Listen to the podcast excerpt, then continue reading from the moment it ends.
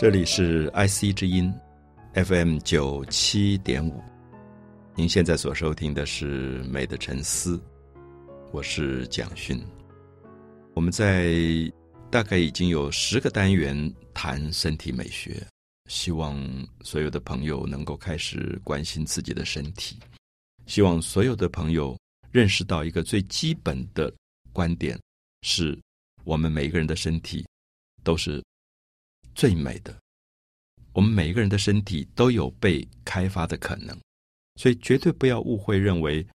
只有舞者的身体才美，只有模特儿的身体才美，这是可能是一个错误的看法。我们每个人的身体，因为不同的环境、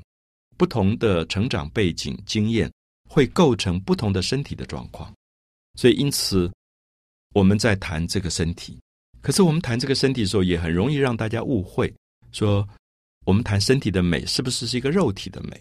所以今天特别有一个单元，希望谈一下说，肉体的美跟所谓精神的美，它的关系到底是什么？比如说，我们今天常常会觉得说，我这个人重视内在美，我不重视外在美。我们常常在这样分。那意思是说，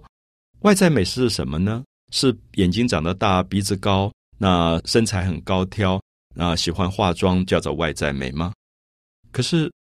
其实这两个东西很难分开啊！我的意思是说，我们慢慢会发现，如果上一个单元我们讲每一个身体的美，是因为它背后有一个非常漫长的文化的背景，所以这些美其实是很难做比较。所以，因此在这样的状况里，我们认为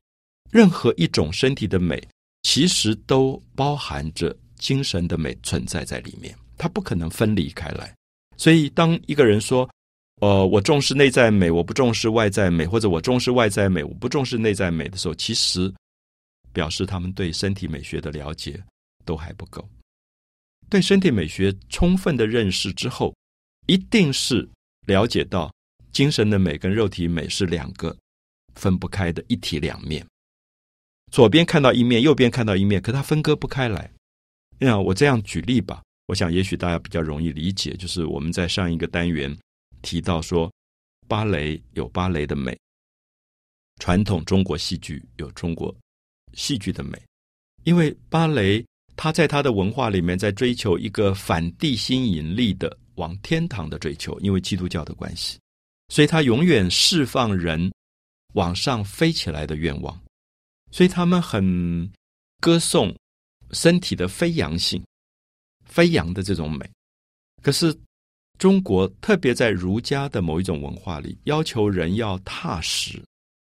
我们不是常常听到长辈跟我们说：“哎，你做人要踏实。”你现在年纪轻轻的，做人做事都要学踏实吗？那踏实就是稳重，踏实也就是稳定。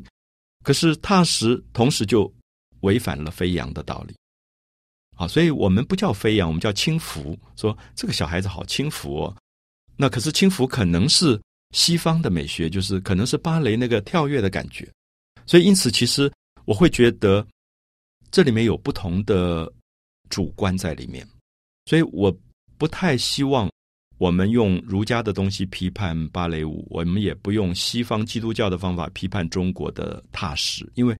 从不同的环境最后酝酿而成的两种的身体美学，所以它是肉体的，同时它又是精神的。所以我们通常我们会看到一个东方很传统的教养里面长大的人，他走出来的时候，他的走路一举一动，就他肉体上所有的举动，都有一个文化的含义在里面，都有一个美。特别小时候，我记得印象很深，就是那一代的母亲都是在一个比较传统的教养里面长大的，所以他们在家里面可能还比较。呃，有时候穿着休闲服，可是如果一旦宴会或者出外的时候，他们一定是非常在意自己的身体的美。那个时候有一种服装叫做旗袍，我现在都很佩服他们可以穿那样的衣服，因为从脖子开始就是紧紧被包裹在一起的。我记得那个时候母亲他们的旗袍领子好高好高，领子是用两片布里面包了一个像塑胶片的东西。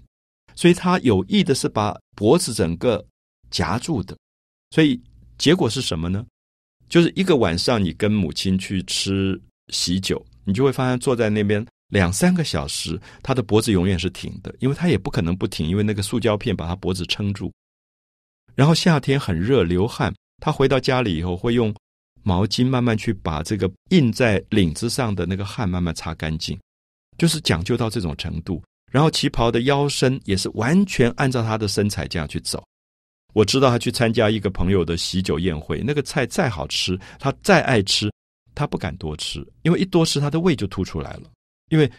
马上看出他的胃凸出来。你如果穿一个别的服装，宽宽松松，不太容易看出来。可是旗袍是立刻显出来，而且他们那个时候旗袍的料子大概都是纯丝的，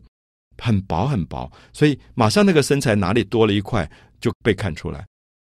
所以那种对自己身体的要求讲究，甚至连呼吸的均匀，全部都跟那个身体完全配合在一起。所以因此你就会感觉到，他们的教养里锻炼出一种绝对端庄的、很呃稳定的一个身体，对自己的自制率也非常的高。所以这个是肉体吗？还是精神？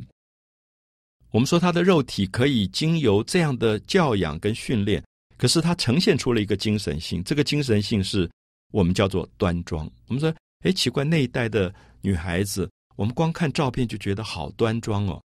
为什么现在的照片可能都是歪着照的？以前那个照片她都端端庄庄。我跟很多朋友说，她那个衣服也不能不端庄，因为紧的不得了，她根本就没有办法歪。你让她坐沙发都很难，因为沙发有时候会陷下去。所以她坐传统中国那种花梨木的椅子可能很适合，就是。整个身体是被架高的、架起来的，因为它要求一种绝对的稳定、端正，甚至正经八百。所以这样的美，我相信今天年轻的一代可能不接受了，因为年轻一代接受的精神性是一种轻松、活泼，甚至有一点调皮。好，这个时候他从肉体跟精神一起改变啊，因为他的身体可以歪倒在沙发上。呃，我们现在的学生，即使跟我这样的老师在一起，他都觉得，呃，你反正亲和力很高。他拍照的时候就在你后面做一个鬼脸，或者是扒着你肩膀拍，他不会认为端庄是美，他认为活泼是美，俏皮是美。那么这个时候，他的身体有一个不同的举动，可是他的脸上也有一个不同的表情。所以这是为什么我会认为肉体的美跟精神的美其实是分不开的，应该以。一致的美学来看待，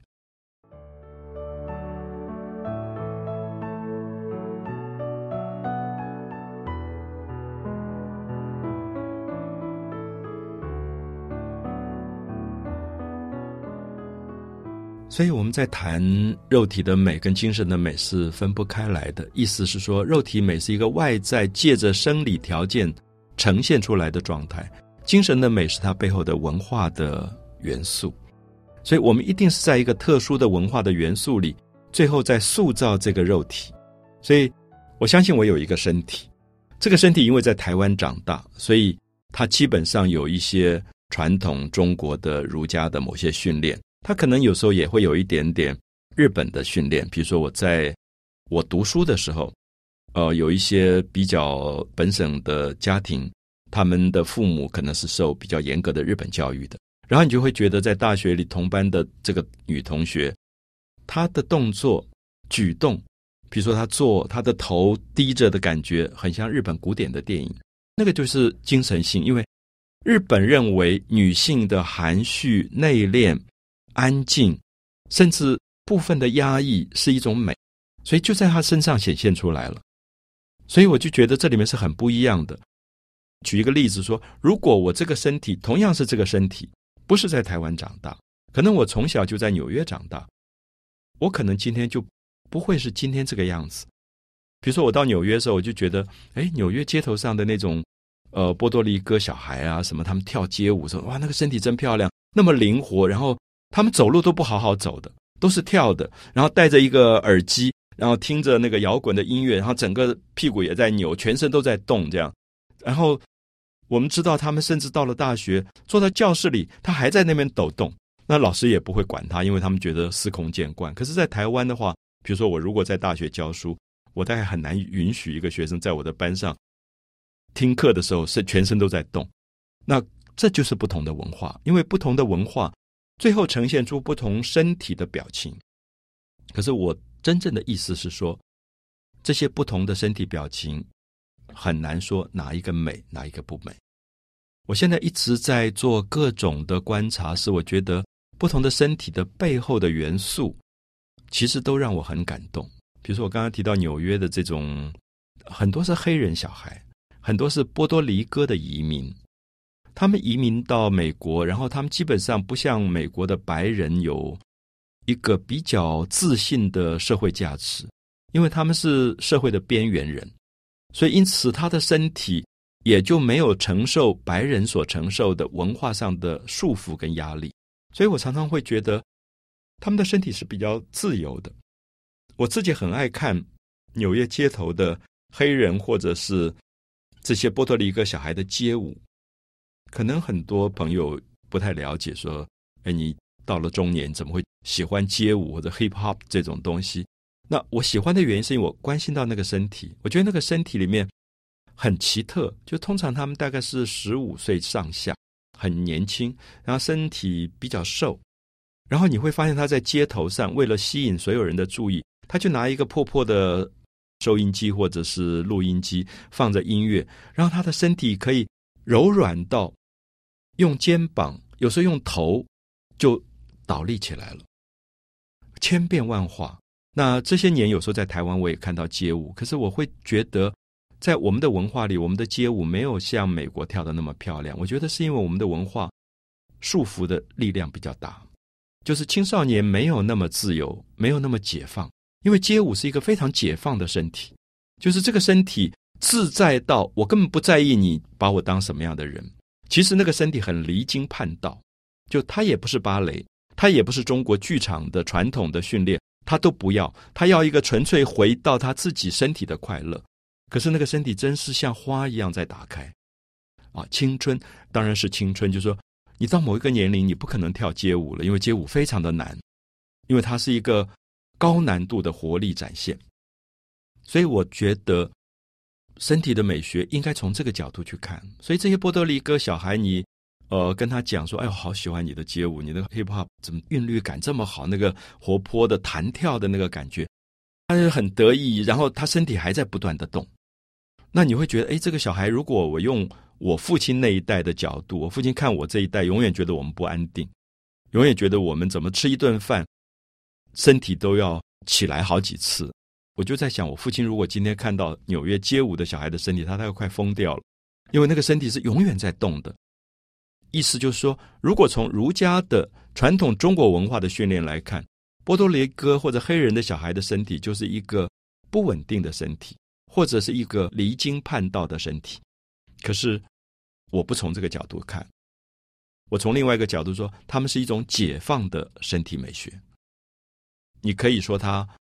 不稳定，它颠覆；你也可以说它解放。这些名词是有不同的主观价值的，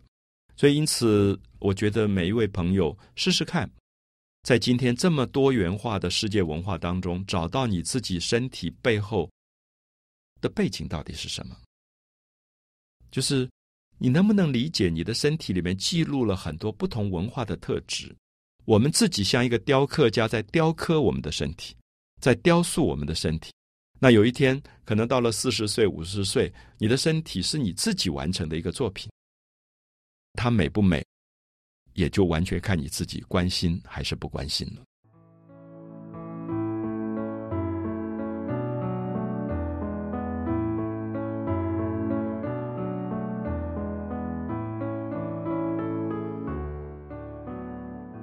每当谈到肉体的美跟精神的美，我就非常非常害怕朋友们会误会，因为在我们的社会里，习惯把肉体跟精神一分为二，一分为二以后，没有人敢说肉体是美的。很奇怪，在儒家的文化里，都认为美是精神的美，所以甚至到最后一直在歌颂一个精神上的美的感觉，可是。在长达十次的单元当中，我们一直在谈身体美学。我们不断的希望大家了解到，没有真正肉体上的耕耘，没有你对身体上的照顾跟锻炼跟培养那个精神的美，有时候非常的空洞。碰到一些朋友，可能因为呃生活的困顿，因为精神上的焦虑啊，注意我说精神的焦虑，所以他们可能会去走向宗教，然后去闭关，把自己做某一种苦修的锻炼。可是我会觉得，一个追求纯粹精神的升华，最后常常会有一点觉得难过，因为他失掉了那个对身体的爱。所以这些朋友可能，比如说一段很长时间的闭关，回到人间以后，我跟他们聊天，我总觉得他身上没有血色，然后有一点太干瘦，好像有一个什么东西枯干掉了。那我就会建议他说，可不可以多滋润自己的身体？我说的滋润，就是我们在一开始时候谈过，可能在你身体很疲倦、很累的时候，你为自己放一澡缸的热水。然后选一些比较好的这些精油，泡在里面，你感觉到水的温度，然后水的温度在你的身体四周有细细的水波在回荡。我觉得那个时候身体会被滋润。其实我觉得身体是要被安慰的，身体也需要被温暖。你会发现，现在在很多的国家有所谓的婴儿的按摩，所谓 baby massage。你就觉得很奇怪，什么婴儿也需要按摩吗？婴儿怎么会累？他也没有职场的压力。可是其实我看过一些录影带，在讲这个领域的时候非常有趣。它其实不是按摩，它是说婴儿非常非常需要知道母亲在旁边，所以他有声音，他不断的用声音跟他手的一些动作，让他确定母亲在旁边，所以那个婴儿就会笑。然后就会开心，然后很容易睡着。可是如果他在慌张跟焦虑里，不确定有没有人在他旁边啊，有时候不一定是母亲说他熟悉的亲人在旁边，对他会是一个很大的帮助。所以这个他们叫 baby massage，就是心灵上的安慰。所以我会觉得说，我们的身体跟心灵跟精神是分不开的。所以如果你没有照顾这个肉体，照顾这个身体，那么心灵何所依据？啊，我的形容是说，我们的身体跟肉体像一个房子，然后我们的精神住在里面。可是，如果这个房子已经残破不堪，或者里面蟑螂、蜘蛛爬来爬去，我们的精神怎么可能是干净、纯粹、明亮的？所以，我的意思是说，如果你希望你的精神性是一个美丽的精神性，你至少要把这个房子打扫干净一点，然后让这个房子也美丽起来，就是我们的肉体、我们的身体。所以在好几次的这个单元当中，我们就特别强调不同的文化，它最后都在开发这个身体的美学的经验。因此，最后它提供给人类一个最高的贡献，就是身体美学。所以我们前面提过，说西班牙的吉普赛人提供了一个弗拉明戈舞，那个弗拉明戈大家很多人看过，就是不管男的女的，它的力度那么强。它展现出绝对的力量的一种美，然后在这个力量当中，它有一种愤怒，有一种呐喊。因为吉普赛是流浪的民族，他们也常常到处受驱赶，所以那个生存的不稳定使他们在歌舞当中有一种叫出来的那个力量。可是这样的身体，你就会发现，我常常说，弗拉明戈是最精瘦的身体，身上没有一点点的多余的肥肉，就是赘肉，全部变成。啊，我们说最精瘦的那种肉，如果我们要讲肉体的话，因为它的线条好紧。那大家也知道，西班牙另外一个身体美学就是斗牛。我相信很多朋友看过斗牛士，斗牛士身体的那个线条也是紧到很惊人的地步。他每次在斗牛当中的每一个动作都是绝对准确的。所以这是西班牙文化里面某一种对身体的要求，就是说我要绝对的紧张。紧张到像一个绷在弓上的弦，绷得那么紧，再紧一点就要断了。最紧的时候，它发出的那个尖锐的高音，就是西班牙身体的美学。可是我们看一下，如果你不要到太远啊，西班牙过地中海，直布罗陀海峡，它的南边就是北非，北非就是阿拉伯文化。你就会发现很奇怪，所有的人都慵慵懒懒、松松的，身体没有一条线是西班牙那种很紧的那种线条。我们前面提过肚皮舞，就是这个文化产生的。就肚皮舞里面，特别是女性，其实当然不止女性了。我看过阿拉伯文化里，连男性都是如此。就是你在埃及跟土耳其发现，所有的男人都在那边抽水烟，就是他们很慵懒。我不晓得怎么解读慵懒，就是他们觉得生命里面悠闲、慵懒、放松是最美的。他们就是要把那个绷在弓上的弦把它松掉。他们认为绷得那么紧干嘛呢？绷得那么紧，等一下就要断掉了。我当然希望说，我们的朋友了解到我的意思是说，你不要关心肚皮舞，你也不要关心弗拉明戈，你应该关心，如果你学了这两个舞蹈以后，它会让你的身体能收能放。因为你学过了弗拉明戈，你知道收紧的那个力量的美；因为你学过肚皮舞，你知道放松的美。而这个东西在人生里面是让你懂得在不同的场域当中展现出你身体不同的美。那我觉得。当然很难，可是应该给自己这样的期待，就是不要去羡慕某些名模、某些艺人的身体美学。我觉得回来去整理自己的身体，可能是我们这一系列谈身体美学真正真正的目的所在。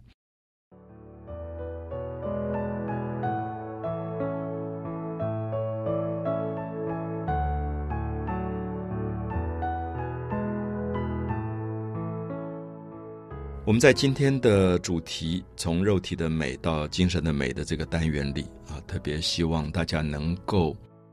不要偏废肉体，也不要偏废精神，特别是这两者的和谐关系，是我们特别重视的。我们的意思是说，如果你单一的去追求所谓的纯粹精神，而放弃了对肉体的关心，这个精神性迟早会。出问题，因为我们的身体毕竟是一个身体，它需要有很多很多具体的、切实的照顾。这是为什么？我们前面有提到过，说尤其对孩子多一点身体上的接触、依靠、拥抱。我鼓励很多的父亲、母亲跟孩子一起读书也好、聊天也好，时候可以把头靠在一起。握着彼此的手，可以环抱着彼此的肩膀，因为那个在身体体温里面传达的讯号，有的时候比你语言上的东西其实要重要的多。所以，如果我今天看到一个母亲教她的孩子读书，坐在那边正经八百的，然后一句一句的说：“我念一句，你读一句；念一句，读一句。”我觉得效果不一定最好的。相反的，我觉得如果这个母亲懂得用很多身体的语言、肢体的语言，就是。你要知道，你的每一次在他背上的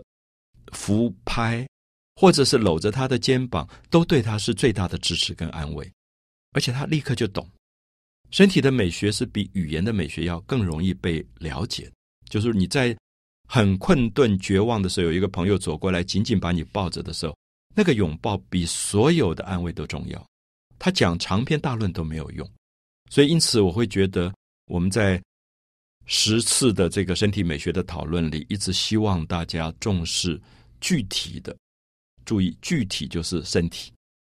他就在讲身体，体贴也是在讲身体。我们的文字里有很多的字是跟身体有关的，所以要很具体的，不要空洞。具体的相反就是空洞，就是我今天一跟孩子一直讲教训，讲了半天没有具体的东西，因为他需要身体的榜样，他需要身体的典范。作为父亲母亲，我们的身体站在那边，坐在那边行动，我们也是一个身体的典范。他随时在学的。那今天我们希望他是一个学习一个放松的身体，我们怎么样去展现我们的身体？如果我们希望他学习一个能够准确的身体，我们要怎么做典范？所以我从来不太怪孩子，因为我觉得孩子没有任何的错，因为他们都在学习大人。那问题是说，大人究竟在身体上有没有自觉到你的一举一动？小孩子都在观察，也都在模仿。那么，因此在这里，我们会觉得肉体的美跟精神的美应该要把它合在一起。所以，不要单纯的说：“哦，我花很多时间教育我的孩子，我花很多时间跟他读《论语》，花很多时间跟他读基督教的圣经。”我觉得那个不完全达到百分之百的效果。相反的，我相信你作为一个教育者，你的身体表情、动作，你拿筷子的样子，你端碗的样子，都在教育他。这个时候，它就是具体的。所以，我们身体美学也希望它最后并不只是从运动啊、劳动啊、健身啊、舞蹈上去看，我们希望他回到生活，回到生活里。意思是说，我刚刚提到说，你右手拿着筷子，左手端着碗，它就是一个动作。这个动作其实也是一种舞蹈，它可以美，它也可以不美。我们会看到说，如果这个家庭里面的长辈大人，右手拿着筷子，左手拿着碗，都在狼吞虎咽拨着饭，饭掉的一桌子都是。我们会可以期待这个孩子将来能够把吃饭这个动作做得非常的优雅吗？大概不可能，因为他在学习啊，他在学习，所以不要忽略生活里的生活美学，生活里的生活美学才是最重要的。所以我记得小时候很幸运，因为。那个时候台湾的经济条件不是很好，所以一家八口啊，常常有时候自己要做一顿晚餐。那周休二日的时候，也都是聚在一起，比如说包饺子。而包饺子也变成了我们家族的某一种仪式。母亲擀饺子皮，然后我们小孩在那边调饺子馅，然后去包这个饺子。我觉得里面全部是身体动作。然后母亲不断会告诉你说，你搅那个馅的时候，按照顺时钟的方向这样搅。而且不要一下快一下慢，均匀的去搅。他讲的这个道理，我们当时不完全懂，说为什么？我们不像今天小孩很爱问为什么，我们就觉得哦，母亲是一个经验，因为他会认为说你倒着转了以后很容易出水，而且里面所有的肉丝的那个关系就会被弄乱掉。我觉得这里面也有一点像小时候父亲训练我磨墨，说你写书法之前你磨墨。你让自己的手很均匀，感觉到它的节奏是一样的。他认为那个墨才磨得好。我觉得还不止如此，是说你在磨墨的时候，已经在培养你等一下写字的这个动作的呼吸了。所以等一下字可能写得好或写得不好，因为你磨墨的时候一下快一下慢，不专心的时候，它就急躁。那么急躁的时候，等一下写字的动作就是急躁的。所以这个叫做身体美学，在日常生活里的课程、日常的功课。如果这样讲，大家会发现，我们就很紧张了，因为在生活里，你任何一个举动都可能是功课，所以我们可能就会开始比较在意我们的身体的很多行为，尤其是在小孩面前，就会觉得不敢随便去透露出一些可能违反了教养、违反了从容优雅的这些动作，比如说这些动作可能是粗暴的。这些动作可能是避俗的，可能是粗鲁的，甚至可能是下流的，我们就会避免这样的动作，因为小孩子很快他就吸收了，立刻就学。那现在我们很害怕，是因为我们甚至很多的媒体不断出现这样的动作，所以因此有一天你在大学里看到学生在开班会忽然出现那个动作的时候，我立刻懂了，因为